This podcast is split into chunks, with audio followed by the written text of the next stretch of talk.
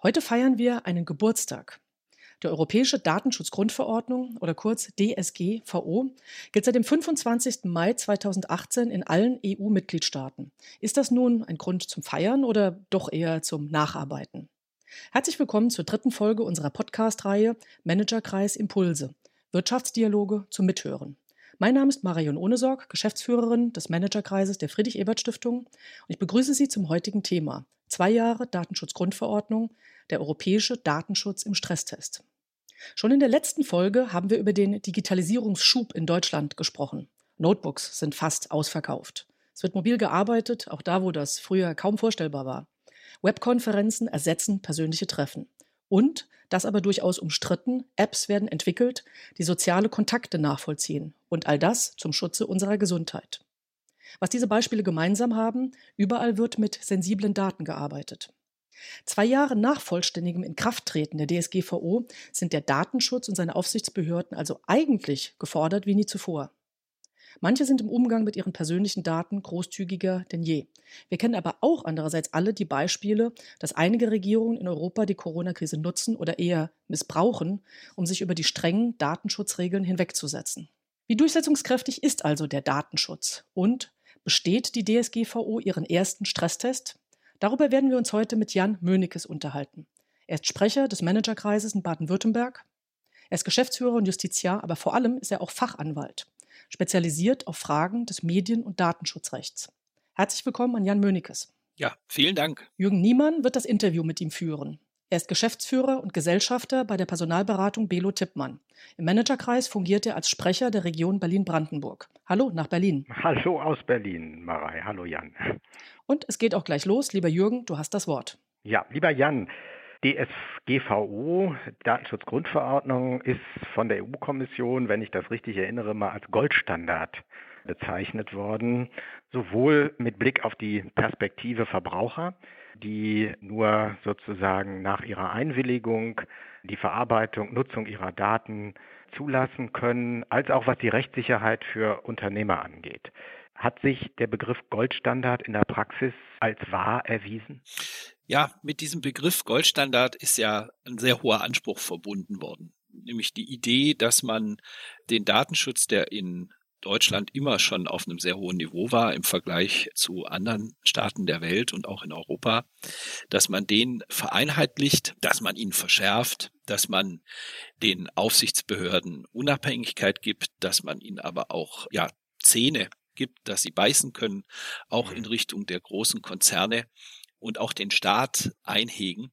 Aber das alles vor allen Dingen auf einem einheitlichen europaweiten Niveau, also eben kein Flickenteppich, dass das Strahlkraft haben soll, auch ins Ausland, also dass auch andere Länder sich daran orientieren, so dass am Ende der Aufwand, der Mehraufwand, den das für die Unternehmen bedeutet, sich auszahlen soll, zum einen in höherem Verbrauchervertrauen, wenn man mhm. sich an die Regeln hält, und zum Zweiten eben auch als Wettbewerbsvorteil im internationalen Wettbewerb, auch gegenüber Unternehmen, vielleicht aus China oder aus den USA, wo das mhm. Datenschutzniveau sehr niedrig ist, was natürlich einerseits Innovation in Anführungsstrichen erleichtert, aber gleichzeitig natürlich, was den Umgang mit äh, Daten natürlicher Personen äh, betrifft, natürlich auch von vielen zu Recht als, als Problem empfunden wird. Und ist genau das gelungen, Jan? Naja, also was gelungen ist, ist erstmal über ganz Europa einen einheitlichen Rechtsrahmen zu ziehen. Mhm. Und ein Rechtsrahmen, der sehr, sehr weitgehend eingreift in alle möglichen Bereiche. Insbesondere allerdings aus der Brille, und so wurde wohl auch gemacht, vielleicht aber auch nicht so gedacht, im Wesentlichen als eine verbraucherschützende Regelung. Also der Verbraucher insbesondere hat gegenüber Unternehmen, also Dienstleistern, Versendern, Werbetreibenden äh, sehr viel mehr Rechte bekommen. Er kann eine höhere Transparenz einfordern. Er kann sich äh, Hilfe suchen bei den Behörden. Die können mit zum Teil drakonischen Bußgeldern die Firmen zwingen, einen doch sehr hohen Aufwand zu betreiben, um DSGVO-compliant zu sein. Das ist aber in der Regel, muss man in der Praxis sagen, wenn man sich damit auseinandersetzt, vor allen Dingen ein bürokratischer Aufwand. Das heißt, ich muss sehr viel dokumentieren, ich muss mhm. Prozessbeschreibungen machen, ich muss also sehr viel Papier produzieren. Das ändert aber nicht zwingend etwas an dem, was dann nachher mit den Daten passiert und gibt mir nicht unbedingt mehr Freiheit als äh, Bürger zu entscheiden, ob ich das will oder nicht. Ganz besonders zeigt sich das in einem Bereich, wo man eigentlich erwartet hätte, dass der Datenschutz ganz besonders stark sein soll, nämlich im Verhältnis zwischen Bürger und Staat. Dort hat sich nach meiner Ansicht eben leider überhaupt nichts verbessert. Mhm. Im Gegenteil, gerade diese Diskussion um Corona-App und so weiter und das, was man da sieht, was da in Ungarn passiert oder was in Polen passiert, da habe ich sogar das Gefühl, da ist das Gegenteil dessen eingetreten, was man sich erhofft hat. Hier hat sich die Situation für die Betroffenen sogar verschlechtert im Verhältnis gegenüber dem Staat. Hm. Was mich als Verbraucher und als Unternehmer überrascht, als Verbraucher erlebe ich, wenn ich äh, sozusagen digitale Dienste nutze, ziemlich umständliche Cookie-Einverständniserklärungen, Einwilligungstests, die ich durchlaufen muss, Fotoverbote und so weiter und so fort. Als Unternehmer, als Personalberater müssen wir höllisch darauf achten, dass wir in, in jedem Prozessschritt, den wir sozusagen anbieten, DSGVO-konform sind. Und all das, all dieser Zusatzaufwand, den man erlebt, jeden Tag erlebt, hat die Rechte des Bürgers gegenüber dem Staat nicht gestärkt, hat nicht zu mehr Sicherheit geführt? Nee, ich glaube in der Tat nicht. Also diese negativen Konsequenzen, die das für Unternehmen hat und äh, das Zurückbleiben gegenüber ursprünglichen Erwartungen, das ist ja inzwischen messbar. Also mhm. es gibt eine große Umfrage beispielsweise der ZEW, die untersucht hat äh, durch Befragung vorher, nachher. Zum Beispiel ist das Thema Wettbewerbsvorteil, ist das eingetreten oder nicht. Da waren die Erwartungen der Unternehmer äh, schon vorher nicht so groß wie die der Politik. Aber selbst diese geringen Erwartungen wurden nicht erfüllt. Das zieht sich eigentlich durch. Da ist die Zufriedenheit sehr gering. Was das Thema betrifft, habe ich einen Vorteil trotz dieser Nachteile erworben. Bringt mir das in irgendeiner Art was? Wird das mhm. auch vom Verbraucher gutiert, dass er jetzt so viel mehr Informationen kriegt, dass er die Cookies klicken kann? Aber auch die Verbraucher sind nicht wirklich zufrieden. Also wenn man sich die Stellungnahmen der Verbraucherschutzorganisationen anschaut, die monieren, dass im Umgang gerade mit den großen Datenkraken, also mhm. Facebook, Google und Co. Auf die hatte man hin orientiert und gesagt, das ist das wesentliche Ziel der Datenschutzgrundverordnung, deren Macht wollen wir brechen. Da ist in der Realität bislang jedenfalls noch nicht viel angekommen, weil gerade diese Orientierung an der Einwilligung ist halt deswegen so gefährlich. Sie führt nämlich dazu, dass wenn ich so einen Dienst nutzen will, also möchte ich Facebook machen, ja oder nein, ja, ja. Dann kann ich natürlich entscheiden, nein, äh, möchte ich nicht.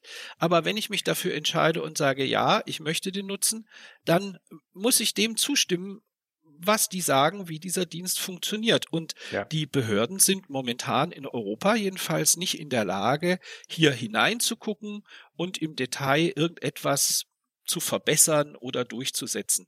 Man arbeitet sich eher am Mittelstand ab, man arbeitet sich an Unternehmen ab, die hier für die Aufsichtsbehörden greifbar sind, also die ihren Sitz vor Ort haben ja. Da wird dann auch zum Teil wirklich bis ins Klein-Klein hinein und zum Teil muss man sagen, wirklich sehr willkürlich reguliert von Seiten einzelner Landesbehörden und dann noch nicht mal sehr einheitlich. Also auch die Regeln und ihre Umsetzung sind eben nicht so, dass man sagt, Goldstandard, das ist für jeden klar, was er zu tun hat. Es ist für jeden klar, wo da die Grenzen dessen sind, was erlaubt ist und was nicht. Und das führt eben dazu, dass zwar der Aufwand sich erhöht hat, aber das Ergebnis, dass man mal, glaube ich, jedenfalls von Seiten der Politik sehr, sehr äh, optimistisch beschrieben hat, was am Anfang auch zu dieser hohen Zustimmung geführt hat, das bröckelt.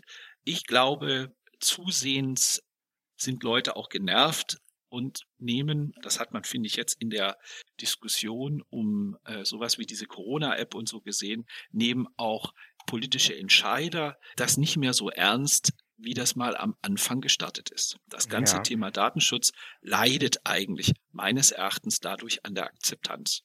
Wenn ich das mal so für mich zusammenfasse, dann leiden die kleinen und mittleren Unternehmen in Deutschland, wo wir ja eigentlich ein sehr weitgehendes, fortschrittliches Datenschutzregime in Anführungszeichen haben, äh, unter diesem Mehr an Bürokratie viel, viel mehr oder überhaupt nur und diejenigen, gegen die Firewalls, datenschutzmäßige Firewalls hätten errichtet werden sollen, Facebook, Google und so weiter und so fort, spüren das eigentlich gar nicht.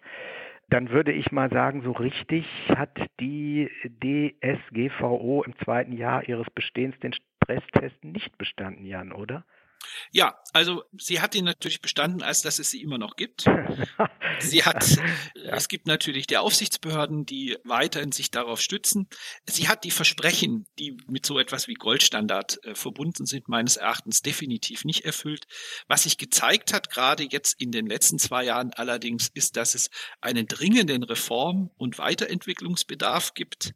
Und da erweist sich dieses Gerede von dem Goldstandard meines Erachtens wirklich als total gefährlich und negativ und weil wenn ich das so überhöhe und sage, das ist eigentlich fast perfekt, was wir da geliefert haben, da gibt's nur Kleinigkeiten, die man vielleicht in der Umsetzung besser machen kann oder der Rest ist Häresie, das äh, dagegen ja. Ketzerei zu betreiben, das sind jeder, der das kritisiert, der, der ist gegen den Datenschutz und äh, der schiebt nur die Datenschutzgrundverordnung vor. In Wirklichkeit möchte er gar nicht die Daten der Bürger schützen. Da ist eine politische Rhetorik, auch auf der Seite der Verantwortlichen, die verhindert, dass man sachlich über den Reformbedarf redet, die verhindert auch, dass Politik, und das ist ja im Wesentlichen dann auf der europäischen Ebene, die ist, müsste sich an die Reform herantrauen, ähm, dass das keiner aufnehmen will, das, was hier offensichtlich ist, dass das keiner reformieren will.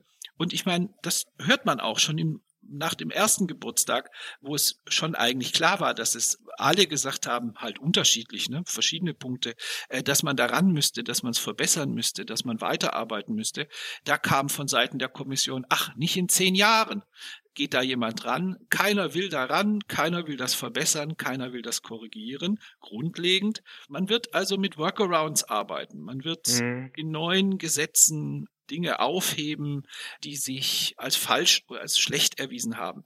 Man wird, sag ich mal, wieder einen Flickenteppich haben, so, was wir ja jetzt sehen. Also nationale Behörden, Aufsichtsbehörden nehmen jeder für sich andere Interpretationen in Anspruch.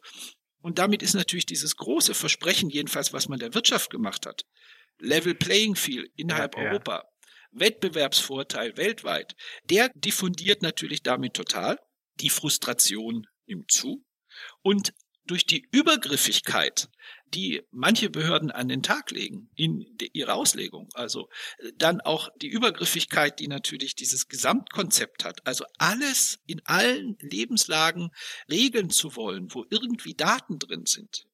Das überfordert den Gesetzgeber, das überfordert meines Erachtens die Behörden, das wird schnell ideologisch und willkürlich und damit am Ende passiert eines, was eigentlich nie hätte passieren dürfen, dass ausgerechnet der größte Sieg der Datenschützer, nämlich auf europäischer Ebene so ein Gesetzeswerk zu verabschieden, sich eben als Pyrrhussieg erweisen könnte ja. für den Datenschutz insgesamt.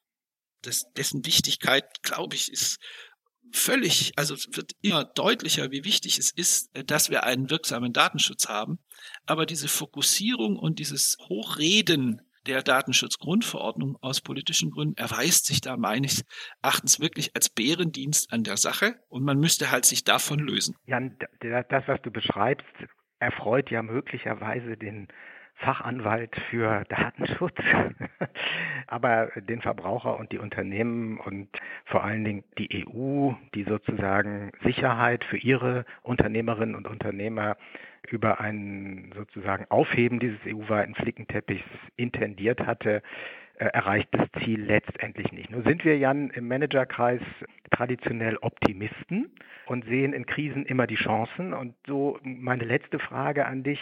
Bietet jetzt eigentlich die Sondersituation Corona, wo alle über Digitalisierung, digitalen Schulunterricht, digitale Meetings, bis was auch immer reden, bieten die eine Chance eines Neustartes, eines Resets der DSGVO? Tja, Schön wär's, weil eigentlich werden die Schwachstellen, Lücken und Probleme momentan offensichtlich. Also mhm. wenn man sich durchliest, die zum Teil wirklich lebensfremden Empfehlungen einzelner Datenschutzaufsichtsbehörden zum Thema mobiles Arbeiten, die sagen einem ganz ausführlich, welches Videokonferenzsystem man nicht benutzen darf. Ja, ja, die sagen einem ganz ausführlich, wie ein Homeoffice nicht auszusehen hat. Aber positiv gewendet, das, was Verbraucher, was Unternehmen interessiert, klare Anleitungen, die auch funktionieren, Programme, äh, die auch im realen Betrieb klappen, rechtliche Regeln, die vorhersehbar sind, leistet das halt nicht. So wie es jetzt ist, haben wir mit der DSGVO Datenschutz als Schönwetterrecht. Also mhm. solange es nicht regnet und solange es nicht stürmt, funktioniert es vielleicht und jeder macht es irgendwie mit. Aber wenn jetzt mal so eine Krise ist, wenn es jetzt mal wirklich drauf ankommt, den Bürger auch vor einem obergriffigen Staat zu schützen, muss jetzt erst sich das bewähren. Und ich habe das Gefühl, es gibt manche, also der Bundesbeauftragte für den Datenschutz, finde ich, macht gerade momentan einen guten Job, wenn er gegenüber der Bundesregierung, gegenüber Behörden sagt, Moment, halt, lasst mal über Bürgerrechte reden, nur weil es irgendwie ihr euch entsprechende Regeln machen dürft, weil die Datenschutzgrundverordnung euch das nicht prinzipiell verbietet, ist es deswegen noch nicht ungefährlich, was ihr da vorhabt. Lasst mhm. uns darüber reden. Finde ich super, dass er das macht. Allerdings ist das noch meines Erachtens, das reicht halt nicht. Also ich bin nicht der Überzeugung, insofern komme ich nicht so optimistisch daraus, dass wenn die Politik nicht sagt, gut, wir haben verstanden, der Datenschutz wird immer wichtiger. Das Thema bleibt brennend, aber die politischen Instrumente, das, was wir rechtlich da abgeliefert haben, ist es halt noch nicht. Es ist halt noch kein Goldstandard und deswegen müssen wir uns an die Arbeit machen.